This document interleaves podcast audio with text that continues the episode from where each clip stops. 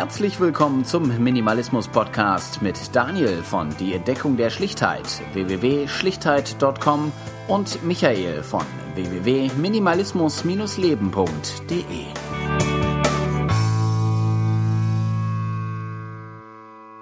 Wir haben uns heute hier versammelt. Genau, um über minimalistische Wohnformen zu sprechen. Und zwar ist es so, dass die Anzahl der Einpersonenhaushalte in Deutschland äh, immer mehr zunimmt. Wir sind jetzt bereits bei knapp 40 Prozent und äh, ja, in großen Städten wie Berlin oder Hamburg ist es sogar ähm, 50 Prozent diese Quote. In anderen europäischen Großstädten ist diese Quote sogar bis auf 60 Prozent und mehr schon angewachsen. Und ja, die Tendenz ist auf jeden Fall weiter steigend. Wie auch bei den letzten Podcasts haben wir uns äh, mal ein paar Gedanken gemacht, welche minimalistischen Wohnformen es denn gibt und eine kleine Liste zusammengestellt und wollen die einzelnen Dinge mal wieder nach und nach durchgehen und auch mal schauen, wie es wäre, äh, diese einzelnen Wohnformen in Deutschland äh, zu praktizieren, äh, wie schwer das ist, ob es überhaupt möglich ist. Und anfangen wollen wir da mit den äh, Konzepthäusern, die immer mal wieder durch die Medien geistern. Bekannteste ist wohl das Micro Concept Home, äh, was äh, eine, eine Studie darstellt, die auch von einem großen Mobilfunkbetreiber gesponsert worden ist. Ja, das ist eines äh, von vielen Konzepten, die immer wieder auftauchen, äh, aber irgendwie recht äh, nach draußen nie dringen, beziehungsweise äh, ich kenne jetzt persönlich niemanden, der irgendwie darüber berichtet hätte, dass er mal in so einem Haus gewohnt hat. Nee, also kennt tue ich auch noch keinen, der in so einem Haus wohnt. Also natürlich kenne ich ähm, so gewisse Sachen, dass jemand mal für eine Zeit lang in einem Ferienhaus ist oder in einem kleineren Haus. Aber das ist ja alles nicht vergleichbar mit diesen Konzepthäusern, über die wir jetzt hier reden. Ja, die Konzepthäuser, die sind ja auch sehr, sehr äh, futuristisch immer designt, äh, mit, mit viel Metall meistens. Ja, also irgendwie äh, praktikabel ist das Ganze nicht wirklich, weil es meistens irgendwie nur so, so ja von von Designstudenten oder dergleichen oder, oder Architekturstudenten gebaut worden ist oder äh, von irgendwelchen anderen äh, Architekten, die sich irgendwie ein bisschen profilieren wollen oder ein bisschen äh, Werbung machen wollen und dann Aufsehen damit erregen. Äh, aber als, als wirkliche Wohnhäuser äh, wären mir die jetzt nicht bekannt oder äh, habe ich auch noch nie irgendwo welche gesehen äh, im, im wirklichen Leben, außer eben halt äh, auf diversen Internetseiten oder in, in, in Videos. Ähm, davon abgeleitet äh, gibt es auch eine Form, die wohl auch in Deutschland äh, zumindest kaufbar ist. Das sind sogenannte Mo äh, Modulhäuser. Genau, also bei den Modulhäusern, da gibt's halt diverse Firmen, die das Ganze anbieten. Ja, es ist eigentlich ganz interessant von der Idee. Man kann jetzt starten mit einem, ich sag mal, mit einem kleinen Teil von einem Haus, ähm, der jetzt für ein Single vollkommen ausreicht. Also das heißt, wir haben eine Küche, einen Wohnbereich, ein Badezimmer ist da drin und alles auf sehr kleinem Raum. Also sagen wir mal so auf 28 Quadratmetern, alles, was man so zum Leben braucht.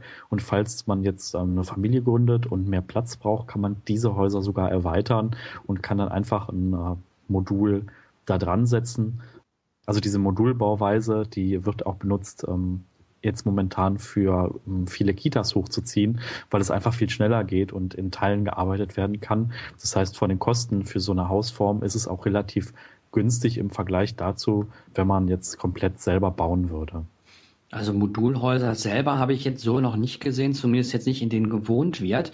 Ich meine, jeder kennt äh, auf der Baustelle die äh, diese riesen, äh, wie sagt man, Container, äh, wo dann eben halt ein kleines Büro eingerichtet ist. Äh, sowas ist es dann ja nicht, aber das ist mit Sicherheit so ein Vorbild gewesen, als die Sachen damals konzipiert worden sind. Und was ich wohl kenne, und das ist wahrscheinlich auch so von der, von der Größe her vergleichbar, ähm, wenn Schulen umgebaut werden, äh, das ist hier in, in Gelsenkirchen schon öfter mal der Fall gewesen, dass dann eben halt so ganz kleine ähm, Klassenräume irgendwie auf den Schulhof gestellt worden sind in Modulform und äh, die dann eben halt miteinander durch den Flur verbunden worden sind. Und äh, ich denke mal, von der Größe her ist das vergleichbar, aber da ist ja auch nichts, äh, wo man dann drin wohnt, sondern es sind einfach nur leere Räume, die vielleicht noch einen Wasseranschluss haben und äh, sonst halt nichts weiter beinhalten. Ja, zum Wohnen selber äh, wüsste ich jetzt nicht, wo es so eine Siedlung gibt oder ob es überhaupt so Häuser gibt. Äh, gesehen habe ich noch keine. Oder hast du da schon mal was von gesehen? Nee, also bis jetzt habe ich da auch noch nichts in der Form gesehen. Eine weitere Wohnform, äh, die sich immer wieder finden lässt, die auch schon äh, öfter genutzt wird und äh, wo man vielleicht auch jemanden kennt, der sowas schon mal gemacht hat oder in so einer Siedlung oder in so einer Unterkunft schon mal gewohnt habe, das sind entweder die äh, Wohnwagen beziehungsweise äh, ja, Wohnwagensiedlungen äh, oder, oder Hausboote. die ja beide so im Endeffekt das gleiche, ja, das gleiche Ziel verfolgen oder die gleiche Größe auch abdecken. Ja, also ich denke mal, bei den, bei den Wohnwagen ist es so eine Sache, ähm, es gibt zwar viele, die das so unter einem Ferienaspekt sehen und da wirklich dann ähm, für mehrere Wochen unterwegs sind, aber es gibt durchaus auch einige Menschen, die ähm, dann auf so einem Campingplatz wirklich Vollzeit auch wohnen und leben. Und äh, ja gut, bei Hausbooten fällt mir immer so dieses prominente Beispiel ein. Hier in Köln, ähm, hinter einem kleinen Wall, hinter einer kleinen Wand, lag immer das Hausboot der Kelly Family. Ähm, ja, also ich denke mal, da wird sich jeder daran zurückerinnern, dass es das mal gab. Und äh, ja, das ist so vielleicht die populärste Hausbootfamilie, die mir da spontan einfällt, die da auch wirklich gelebt hat. Also persönlich gesehen habe ich jetzt auch noch nie ein Hausboot, wo wirklich eine normale äh, einzelne Person oder vielleicht auch mehrere drinnen gewohnt haben. Äh, was man ja schon eher kennt, ist diese, ist diese Bauwagenszene. Bestes Beispiel Peter Lustig, der ja in einem wohnt, in seiner äh, Sendung Löwenzahn. Aber davon ab gibt es wohl wirklich solche Siedlungen. Nur da sind auch immer ganz bestimmter Schlag an, an Menschen, soweit mir bekannt ist, äh, die dann auch äh, in eine bestimmte Richtung gehen, was ja die, die ökologischen Vorstellungen angeht. Ja, ja, auf jeden Fall. Also ich denke mal, es gibt auch unterschiedliche Beweggründe, warum man jetzt in Wohnwagen zieht. Bei einigen wird wahrscheinlich Geld so der primäre Grund sein, dass sie sagen, okay, die Mieten sind zu teuer geworden in der Stadt oder in der Umgebung und man äh, hat vielleicht noch so einen Wohnwagen in der Familie oder kann den günstig erstehen und ähm, nutzt dann das einfach, ähm, um da drin wirklich fest zu wohnen. Ja, also wir sehen es ja eher so unter dem Aspekt Minimalismus, also dass man schaut, dass einen Raum einfach effizient nutzt und ja auf dem kleinen Raum auch eigentlich alles haben kann, was man jetzt in einer größeren Wohnung ähm, auch hat. Und ja, ich sag mal, je mehr Sachen man hat, ähm, desto mehr muss man sich drum kümmern und ähm, ja, die Effizienz ist natürlich in so einem Wohnwagen schon, schon optimaler, was so Schlafplatz angeht, was so diese Küchengeschichten angehen. Ähm, ja, ich denke mal, das ist so eher unser Hauptaspekt, den wir darauf legen. Genau. Ähm, es gibt dann auch noch äh, Ansammlungen von äh, verschiedenen Leuten, die äh, in ganz verschiedenen Wohnkonzepten zusammen äh. Das sind dann äh, die sogenannten Ökodörfer. Ähm, davon gibt es mehrere auch in Deutschland. Äh, europaweit gibt es da auch einige, die auch Kooperationen untereinander unterhalten. Ähm, bei denen ist es so, dass äh, sie sich teilweise sogar die, die einzelnen Häuser selber bauen.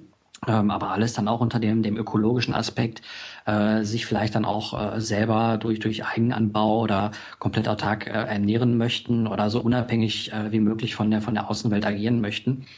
Ja, das äh, ist mit Sicherheit für, für viele Leute, die sich dafür interessieren, auch ein richtiger Weg.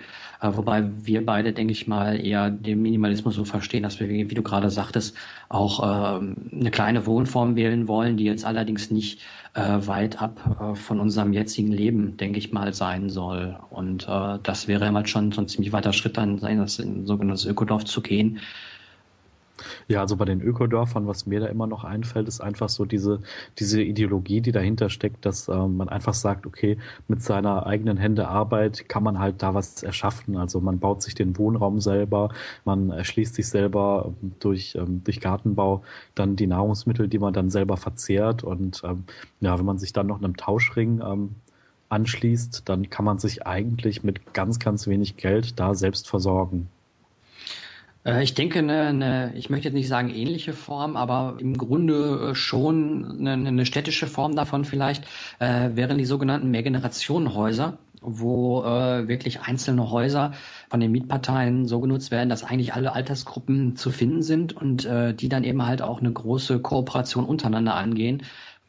Ja, also bei den Mehrgenerationenhäusern, was ich da so spannend finde, ist einfach, ähm, dass wir da wieder so an dieses Thema Großfamilie ranrücken. Also die Großfamilie ja, gibt's ja in der Form nicht mehr wie früher, ne, dass dann irgendwie die Familie einfach auch die, die ältere Generation gepflegt hat. Und ähm, ich denke mal, bei Pflegeaspekten ist es so eine Sache, da kann so eine, kann so ein Mehrgenerationenhaus nicht alles leisten. Aber klar, ich sag mal, wenn die Generation der Großeltern der einen Familie vielleicht schon verstorben ist, dann gibt es aber diese ältere Dame, die dann oben rechts wohnt, die dann diese Position der Oma einnehmen kann, die sich Zeit nimmt, die Geschichten vorlesen kann, ähm, äh, die mal mit in den Park geht oder in den Zoo und solche Sachen, dass man einfach untereinander ähm, auch Sachen teilen kann, die jetzt einfach nicht mit Geld bezahlt werden. Ne? Das so haushaltsnahe Dienstleistungen Ja, du hast gerade angesprochen, äh, die, die Kinderbetreuung. Ne? Wenn du sagst, äh, es werden äh, so in Modulbauweise äh, ganz viele Kindertagesstätten hochgezogen,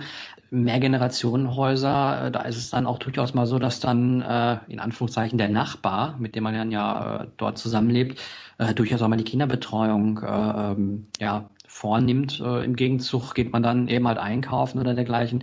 Das mag mit Sicherheit in einigen Nachbarschaften auch ähm, noch der Fall sein. Das ist auch eine, eine zu begrüßende Entwicklung, dass es weiterhin sowas gibt. Äh, allerdings in der Stadt stelle ich immer wieder fest, dass so eine Kooperation äh, nicht mehr äh, gang und gäbe ist unter Nachbarn, beziehungsweise dass man vielleicht auch gar keinen Kontakt mehr zu den Nachbarn hat. Ich meine, äh, es gibt durchaus Häuser, wo, wo über zehn Mietparteien oder weit über zehn Mietparteien zusammenwohnen dass man da nicht jeden kennt, äh, kann ich mich schon vorstellen und dass es da dann auch Personen gibt, die auch keinen Wert drauf legen, ähm, irgendeine Art Kooperation mit Nachbarn zu führen oder dergleichen. Das ist halt was, was es in Mehrgenerationen so nicht gibt. Äh, ich weiß auch, dass da die, die Mieter sehr genau ausgewählt werden, äh, dass da einmal sowas jetzt nicht passieren kann. Das sind keine normalen Häuser, sondern wie gesagt wirklich Mehrgenerationenprojekte, äh, die auch meistens mit Internetseiten im Internet vertreten sind, wo es Wartelisten gibt für Wohnungen etc. Ja, also das bekannteste Beispiel ähm, von diesen alternativen oder ich sag mal minimalistischen Wohnformen sind die Tiny Houses. Ähm, das ist eine Bewegung, die in Amerika wahnsinnig aktiv ist, auch in anderen Ländern Europas vertreten. In Deutschland ist sie noch nicht so stark vertreten. Ja, noch nicht so stark vertreten, denke ich mal, auch weil es äh, da durchaus Probleme geben kann, überhaupt eine Baugenehmigung für so ein äh, Haus zu bekommen, wenn man da wirklich das baut, um drin zu wohnen. Ich meine, ähm, wir kennen alle äh, die Gärten, wo hinten ein kleines Häuschen drin ist, entweder als, als Schuppen oder eben halt als ja, als, als äh, Raum, in dem man mal ein Fest feiern kann oder eine kleine Küche hat. Ähm, das kennen wir, denke ich mal, alle. Und ähm, ja, im Endeffekt viel größer sind diese Häuser nicht. Die haben zwar eine etwas andere Bauform, sind ein bisschen höher gebaut und ein bisschen spitzer nach oben hin, weil sich das Bett meistens äh, oben unter der Decke befindet. Das, das Problem, wie gesagt, ist hier, dass die Wärmedämmung da ähm, in Deutschland äh, so berechnet wird, dass sich das nach der Außenfläche, also der Fläche der Außenwände, so muss man sagen, berechnet wird. Und äh, das ist immer das Problem, warum in Deutschland diese, diese Häuser soweit nicht äh, ähm, ja, genehmigt werden, beziehungsweise es hier eigentlich kaum äh, welche gibt. Ja, zu Tiny Houses äh, kann man auch sagen, dass es in, in, in, in unter den Minimalisten in, in Amerika äh, durchaus äh, schon einen höheren Stellenwert hat. Da gibt es also einige, die, die so eine ähm, Form entweder stark befürworten oder vielleicht selbst schon äh, in dieser Wohnform leben. Äh, ich persönlich mag diese Häuser auch. Ähm, wenn man vom Aufbau sind die eigentlich immer gleich. Man kommt rein, hat so einen kleinen kleinen, äh, eine kleine Fläche, wo man dann eben halt eine Art Wohnzimmer drin hat. Äh, dort steht dann meist immer noch ein Tisch, äh, wo man dann seinen Laptop draufstellen kann. Dergleichen ein bisschen Stauraum, was, was Regal und sowas angeht. Und der, der hintere Teil äh, von, von, dieser, von dieser Wohnfläche ist dann meistens äh, der, unten so gestaltet, dass sich da die Toilette äh, befindet und äh, meistens auf der gegenüberliegenden Seite dann auch direkt äh, die Küche. Ähm, da gibt's dann auch verschiedene, verschiedene Arten, wie man das Ganze konzipieren kann, von äh, mit Wasseranschlüssen äh, konzipiert oder auch komplett autark, dass man dann nur Wasserbehälter nimmt, die dann eben halt durch, äh, durch den normalen Druck, wenn man es höher hängt, äh, aus, aus einem Behälter oder aus einem provisorischen Hahn rauslaufen. Ähm, das gleiche gilt dann auch für eine Dusche. Ähm, manchmal ist es eine Dusche wirklich einfach nur ein Abfluss, der unten auf dem Boden äh, ist. Manchmal ist es eine alte Wanne äh, in irgendeiner Form. Also da gibt es ganz, ganz viele Möglichkeiten, wie man das gestalten kann. Ja, und ähm, direkt darüber mit einer kleinen Leiter verbunden ist dann eben halt das, das Schlafzimmer, äh, was eigentlich nicht viel mehr ist als äh, ja, ein, äh, ein Boden, ein Holzboden, wo man eine äh, Matratze draufgelegt hat. Ja, und direkt darüber ist dann das Dach. Ja, also jetzt zusammenfassend ähm, finde ich, was man so davon, davon lernen kann von dieser ganzen Bewegung, ähm, ist einfach, wenn ich mich jetzt so in meiner Wohnung umschaue und bin meinen 42 Quadratmetern hier und gehe jetzt in mein Badezimmer zum Beispiel rein und sehe dagegen dann so ein Tiny House und ähm, ja, was da einfach an, an Platz in so einem Badezimmer da ist, das ist dann vielleicht die Hälfte, wenn nicht sogar eher ein Drittel von meiner Größe, dann sieht man einfach, okay, es gibt immer weniger Wohnraum in den Städten, der Wohnraum wird immer teurer. Dass es schon alternative Konzepte gibt, Wohnraum anders zu nutzen. Also einfach auf einer kleineren Fläche viel mehr unterzubringen. Oder auch ähm, sich dann natürlich die Frage zu stellen, brauche ich wirklich so viel? Ne? Ich meine, was braucht man? Ne? Braucht man irgendwie wirklich das riesengroße Bett oder braucht man einfach einen Platz, wo man drauf schlafen kann, der auch kleiner sein kann oder der halt multifunktional sein kann, den man dann zur Couch umfunktionieren kann oder ich sag mal, der Tisch, den man dann äh, ausziehen kann beim Bedarf für sechs, sieben Leute, der sonst aber nur für ein bis zwei Personen geeignet ist. Ich denke mal, das sind so einfach Sachen, die man sich mitnehmen kann. Ich denke, dass das Tiny House äh, auch die, die, äh, ja, wie soll man sagen, der kleinste, die, die kleinste Form ist, die man dann irgendwie noch annehmen kann, ich denke mal, noch kleiner wird man eine Wohnung, in der man wirklich auch leben möchte und sich wohlfühlen möchte, äh, nicht gestalten können. Es ist wirklich so, dass da jedes Teil seinen Platz hat. Da ist äh, nichts zu viel drin. Da gibt's auch keinen Stauraum, auch keinen versteckten Stauraum mehr, wie ein Keller oder eine, Schrank, der irgendwie äh, noch ein bisschen Platz hätte oder so. Da ist wirklich jeder Zentimeter komplett ausgenutzt da muss man, denke ich mal, auch sehr, sehr diszipliniert sein, um, um das alles auch so weiter in Schuss zu halten. Andersrum, äh, man hat natürlich auch nicht so viele Sachen, die man dort überhaupt erstmal reinbringen kann. Und äh, das kann, kann Vor- und Nachteile haben. Äh, ich persönlich finde diese, diese Wohnform sehr, sehr interessant und würde mir gerne mal so ein Haus angucken, beziehungsweise vielleicht auch mal ein paar Tage in so einem Haus leben. Ähm, Ob es eben halt was für mich wäre, würde ich dann erst rausfinden. Aber ähm, auch dadurch, dass diese, diese Tiny Houses so günstig sind, also ich habe mir die Umrechnung äh, mir angeguckt, da ist man ungefähr bei 30.000 Euro von der, von der gesamten Bau mit, mit äh, Elektroinstallation und allem. Äh, das ist schon ein äh, unschlagbarer Preis, um die eigenen vier Wände zu haben. Ähm, gut, man muss dann noch irgendwie einen Stellplatz dafür haben, äh, wo auch immer in einem Garten oder, oder auf einer anderen Fläche, die muss man dann wahrscheinlich auch noch mieten oder äh, irgendwie, kennt irgendjemand, der, der einem die äh, Fläche zur Verfügung stellt. Aber äh, ich denke mal, wenn man so ein Haus schon, schon hat, äh, dann wird das das kleinere Problem sein. Ne? Ja, ich denke, in dem Zug können wir dann auch nochmal auf die äh, Videos von äh, Fair Companies hinweisen. Die findet man auf YouTube. Da gibt's eigentlich äh, ein, zweimal die Woche regelmäßig äh, Videos zu minimalistischen Wohnkonzepten äh, jeglicher Art von, von äh, Wohnungen über kleine Häuser bis hin zu Loftwohnungen, in denen kleine Häuser gebaut worden sind.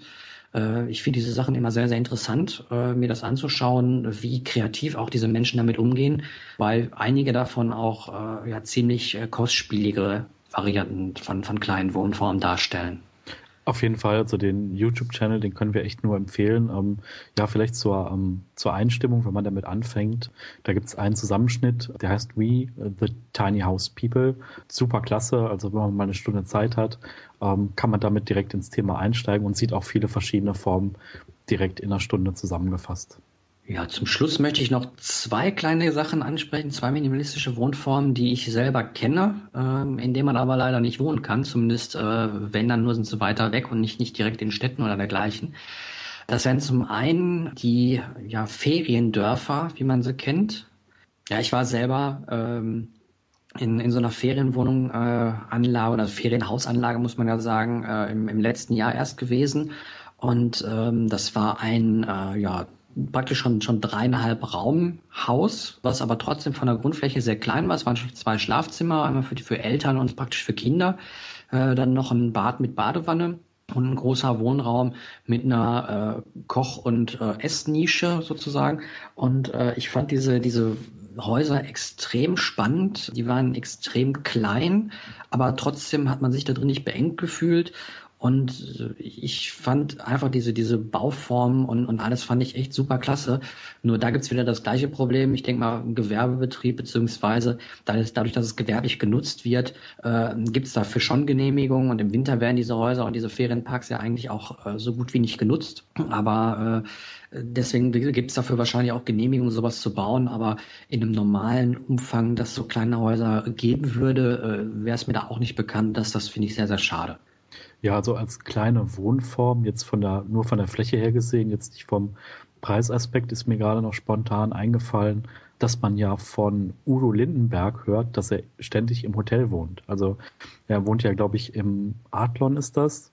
Hat jetzt nichts mit Minimalismus zu tun, wenn man jeden Tag im Hotel ähm, wohnt. Ich weiß jetzt natürlich nicht, auf wie viel Zimmern er da wohnt und wie groß da die Grundfläche ist, aber grundsätzlich, ähm, wenn ich jetzt mal wieder für die Arbeit unterwegs bin, ähm, dann in einem Hotel zu übernachten, klar, das ist irgendwie das Mindestmaß ist da. Nochmal ein Stück Schreibtisch und das Bett ist da und Du wirst lachen. Ähm, es gibt bei uns hier in Gelsenkirchen ein Hotel, was aus zwei, äh, ja schon Hochhäuser, muss man eigentlich sagen, besteht. Und äh, dort kann man die einzelnen Zimmer dauerhaft mieten. Ach, okay. Ja, ich weiß, ich weiß jetzt nicht, ob dann dabei auch der, der Room Service irgendwie mit, mit einbegriffen ist. Also sprich, äh, dass die Sachen sauber gemacht werden, könnte ich mir aber durchaus vorstellen. Weil warum sollte man sich sonst äh, für so eine Wohnform entscheiden? Aber dort äh, kann man wirklich wohnen und ja, das wäre dann das, was du, was du, glaube ich, äh, meintest. Praktisch so die, die Einzimmer-WG praktisch in groß. Genau, genau. Ähm, der letzte Punkt, den ich nur ansprechen wollte, da äh, ist aber so, dass man dort äh, gar nicht wohnen darf äh, von vornherein her. Äh, das sind hier die im äh, Ruhrgebiet äh, ziemlich weit verbreiteten Kleingartenvereine, die, die Schrebergärten. Da ist es so, dass auf einem kleinen Grundstück, was, was umzäunt ist, ein, meistens ein kleines Haus steht. Ein kleines Haus ist dann wirklich mit klein gemeint, was dann nur vielleicht maximal 20 Quadratmeter äh, ja, Fläche besitzt. Das ist dann meistens dafür genutzt, um da eine Küche reinzustellen, dass man da irgendwie einen Kühlschrank drin hat, äh, seine Gartenmöbel unterstellen kann und äh, vielleicht auch noch eine Toilette hat, äh, damit man in diesen Kleingärten auch äh, da gut versorgt ist. Ähm, und äh, drumherum eben halt ein riesiger, ja praktisch meistens Nutzgarten.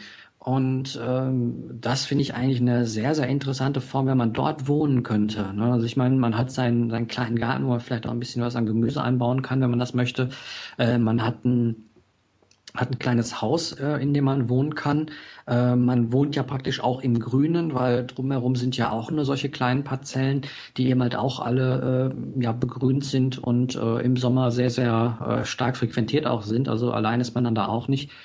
Äh, nur ich weiß, dass halt die, die Kleingartenvereine äh, von vornherein die, die Wohnen, äh, das Wohnen äh, in diesen Häusern komplett ausschließen. Und ich glaube, es ist sogar gesetzlich verboten, aber das weiß ich nicht. Ja, ja, genau, das, das ist so. Also man muss ja auch, wenn man einen Wohnsitz anmeldet, muss man ja auch eine Postadresse haben. Und meistens ist es so, die, äh, diese Schrebergärten liegen dann irgendwo in einem Gebiet und dann ist es Parzelle 1, 2, 3 und das kann man dann gar nicht als Postadresse angeben. Ähm, ich habe bei mir in der Familie gibt's jemand, die hat einen Schrebergarten schon solange ich denken kann. Also 30 Jahre und mehr. Und das ist eigentlich ganz interessant. Also es gibt kein fließendes Wasser in diesem Haus und auch keine Elektrizität. Das heißt, ähm, es gibt dann ein paar Solarlampen, wenn dann abends die Sonne untergegangen ist. Es gibt zwar einen Kaltwasseranschluss außerhalb, das heißt, wenn man dann was spülen möchte, muss man sich dann das Wasser aufkochen auf einem Gasherd, der mit einer Gasflasche betrieben wird. Das geht aber alles. Also Kaffee kochen dann mit dem guten alten Porzellanfilter oder dann heiß Wasser warm machen. Man kann auch was grillen dann auf einem Gasgrill oder kochen auf dem Gasherd. Also man kann da schon wahnsinnig viel machen. Ja, übernachten wollen würde ich da jetzt auch nicht so gerne ohne fließend Wasser. Ne, da hat man nur diese Chemieklos. Ähm, oder müsste sich selber eine Sickergrube Grube, ähm, da hinsetzen. Ja, aber trotzdem ähm, Selbstversorgungsaspekt ist da auch relativ groß, weil ich glaube, 60 Prozent der Fläche muss so genutzt werden. Ja, und ich kriege da regelmäßig, könnte ich mir im Sommer Salate holen oder ja, wenn mal wieder Äpfel reif sind. Also man kann da schon relativ viel mitmachen mit so einem Garten. Also die äh, gibt natürlich auch, wo dann kein fließend Wasser und Strom ist. Ich persönlich kenne jetzt nur welche, wo das äh, der Fall ist und äh, da war man dann wirklich schon sehr, sehr gut ausgestattet, was, was die äh, Grundversorgung angeht. Ja, ich denke, damit haben wir die meisten Wohnformen äh, soweit ja mal kurz besprochen. Die einen mehr, die anderen weniger. Ähm, ich denke, ähm, wir würden uns beide sehr freuen, wenn äh, von den Zuhörern sich auch noch jemand melden würde, der vielleicht in der einen oder anderen Wohnform äh, wohnt, äh, dass man vielleicht mit dem auch mal ein Gespräch führen kann, weil wir werden mit Sicherheit auch einiges äh, Unrichtiges erzählt haben oder was nicht so ganz äh, richtig war. Ja, da äh, würden wir uns natürlich freuen, wenn wir da Kontakt bekommen können und vielleicht sogar eine eigene Folge nochmal zu aufnehmen können zu einer einzelnen Wohnform oder dergleichen. Ja, da kann ich mich nur anschließen. Ähm, wenn ihr solche Wohnformen ausprobiert habt oder das in der Zukunft vorhabt, meldet euch bei uns und dann kommen wir ins Gespräch und dann kommt ihr mit rein in die Sendung und dann können wir uns ein bisschen drüber unterhalten. Jetzt kommen wir wieder zu unserer Kategorie, was wir als letztes losgelassen haben. Daniel, was war denn das letzte Teil, was du losgeworden bist? Ja, ich habe eine Drucker-Scanner-Kombi, die ich noch hier rumstehen hatte, losgelassen, beziehungsweise äh, fachmännisch entsorgt, indem ich das Ding auseinandergenommen habe, weil ich da gerade richtig Lust zu hatte. Und mir geguckt habe, wie das Ding so von innen aussieht und was es da so alles für Teile gibt. Und äh, ja, das hat sehr viel Spaß gemacht. Hat irgendwie eine Stunde gedauert, das Ganze auseinanderzunehmen. Und äh, ja, war sehr spaßig. Das letzte, was ich losgeworden bin, ist äh, eine ganze Menge an Elektroschrott. Man hat ja doch wahnsinnig viele Kabel und Adapter noch in Schubladen liegen. Bei mir war dabei noch eine defekte Festplatte und einen defekten Ventilator hatte ich hier auch noch rumstehen. Und dann habe ich mal einiges an Elektroschrott zusammengepackt, inklusive der Kabel. Habe natürlich geschaut, ob es noch irgendjemand gebrauchen kann auf der Arbeit. Und ähm, naja, habe dann alles genommen und habe es dann weggebracht zum Elektroschrott. Den kann man ja auch kostenlos abgeben. Und ähm, ja, jetzt bin ich ganz froh, dass so diese Schubladen, die vorher äh, voller Kabel waren, jetzt ein bisschen leerer aussehen. Außerdem möchten wir uns an dieser Stelle ganz herzlich bedanken bei Rudi für das Einsprechen des neuen Intros und bei Waki für die Aufnahme. Ja, und von meiner Seite auch vielen Dank für dieses tolle Intro. Äh, ich war sehr begeistert, als ich es gehört habe und äh, muss sagen, dass es äh, wesentlich besser und äh, wesentlich toller ist als das, was wir je hingekriegt hätten. Und ja, vielen Dank dafür. Dann bis zur nächsten Folge. Tschüss. Bis dahin. Tschüss.